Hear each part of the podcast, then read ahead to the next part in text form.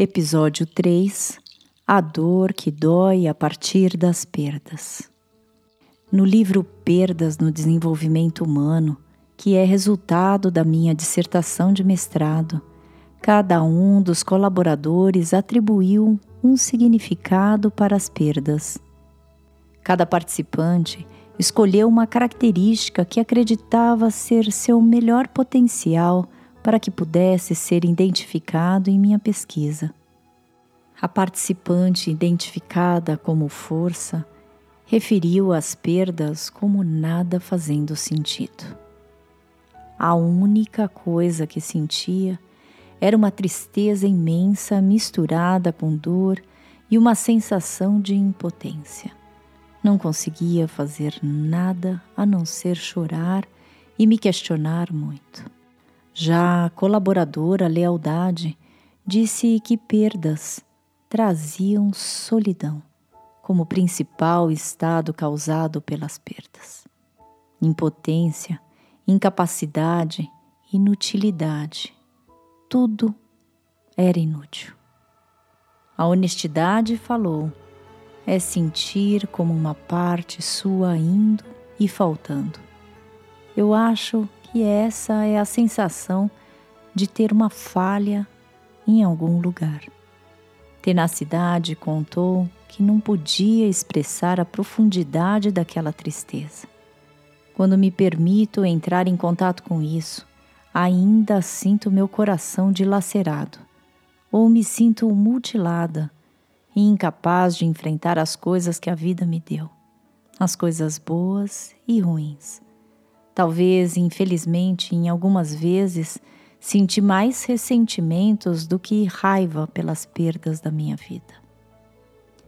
Saúde define perdas dizendo: Minhas perdas significam uma grande negociação, pois penso que elas têm me ajudado a crescer e a ficar mais sábia, mais compreensiva com as pessoas ao meu redor. Odeio dizer que as vejo como educacionais, mas as perdas são também educacionais.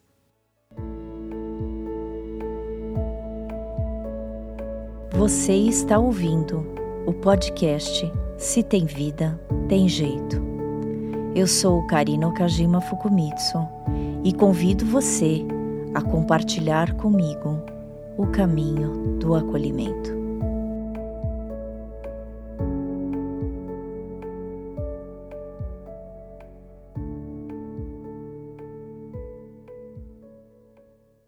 Inicio essa parte lendo uma crônica do meu amado Rubem Alves chamada Dor de Ideia.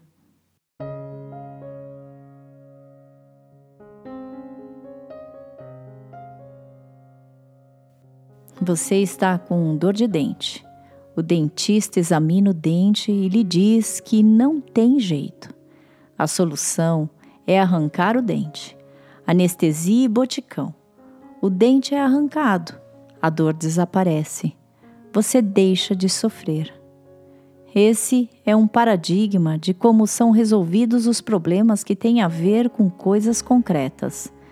A lâmpada que queimou, o ralo que entupiu, a unha que encravou, o motor que fundiu, a perna que quebrou. São as dores de coisas. Dores de coisas se resolvem tecnicamente cientificamente.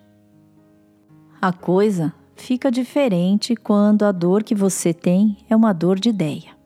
Dor de ideia dói muito. São dores de ideia a ideia de perder o emprego, a ideia de ser feio, a ideia de ser burro, a ideia de que o filho vai morrer num desastre, a ideia de que Deus vai mandá-lo para o inferno, a ideia de que quem você ama vai traí-lo.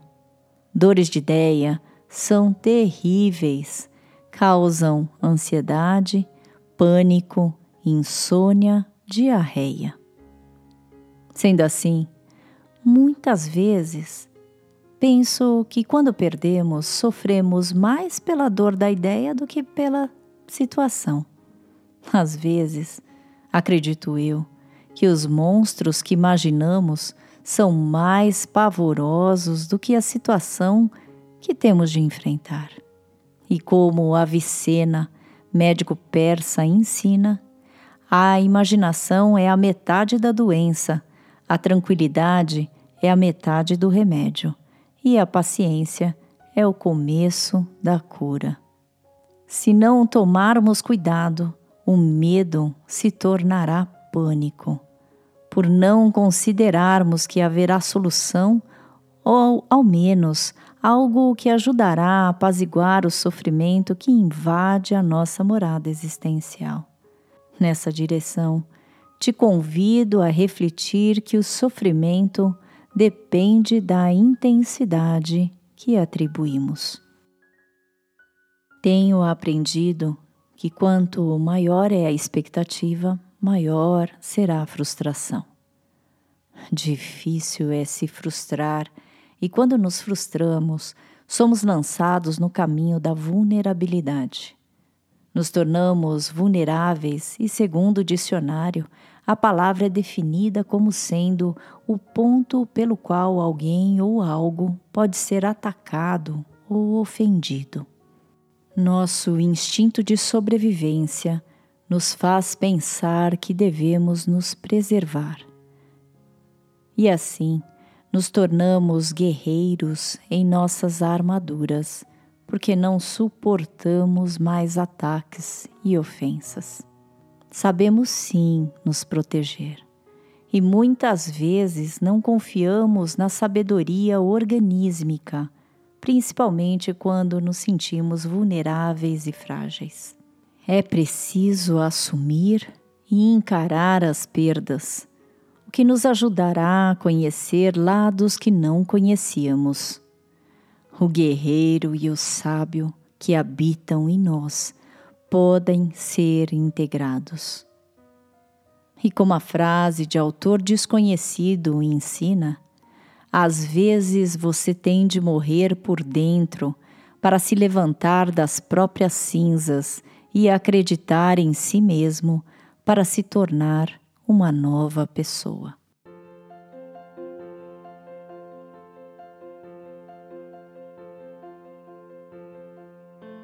Em conversa com o senhor limbo existencial, escrevi. Senhor limbo existencial, quem é você para furtar as minhas forças?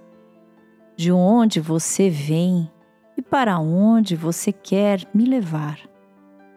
Você simplesmente é tão indesejável que às vezes não sinto que pertenço a este mundo. Você, Senhor Limbo, me faz sentir inquilina de minha própria morada chega chegando, soberano e chega já levando a sensação de controle e deixa apenas mais insegurança e dúvidas se eu conseguirei sair de todo este lodo.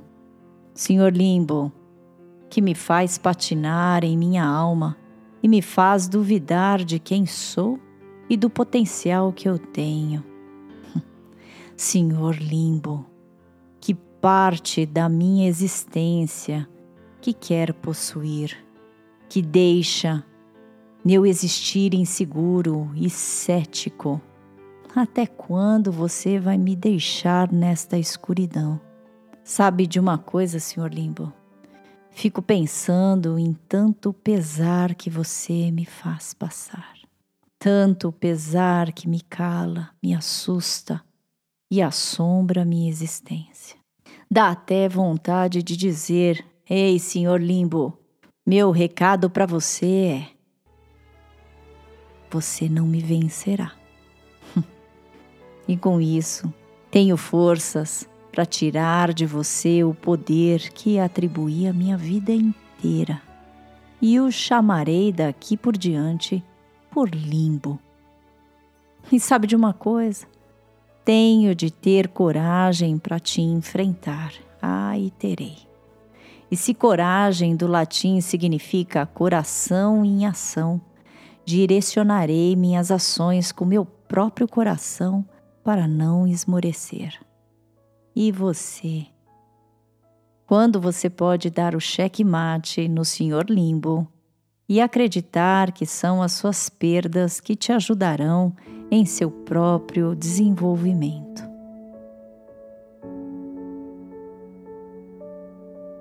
Você acabou de ouvir trechos do livro Perdas no Desenvolvimento Humano e reflexões que escrevi em artigos e crônicas. Trilharemos pelo caminho de extrair flor de pedras para olharmos com muita generosidade para as nossas perdas, as mortes simbólicas e as mortes reais. Percorreremos o caminho do sofrimento existencial, do processo de luto, da reconciliação de quem somos e do resgate da dignidade existencial. Vamos caminhar juntos nessa nova temporada de 10 episódios. Espero você todo domingo às 18 horas. Acesse karinafukumitsu.com.br. Se tem vida, tem jeito.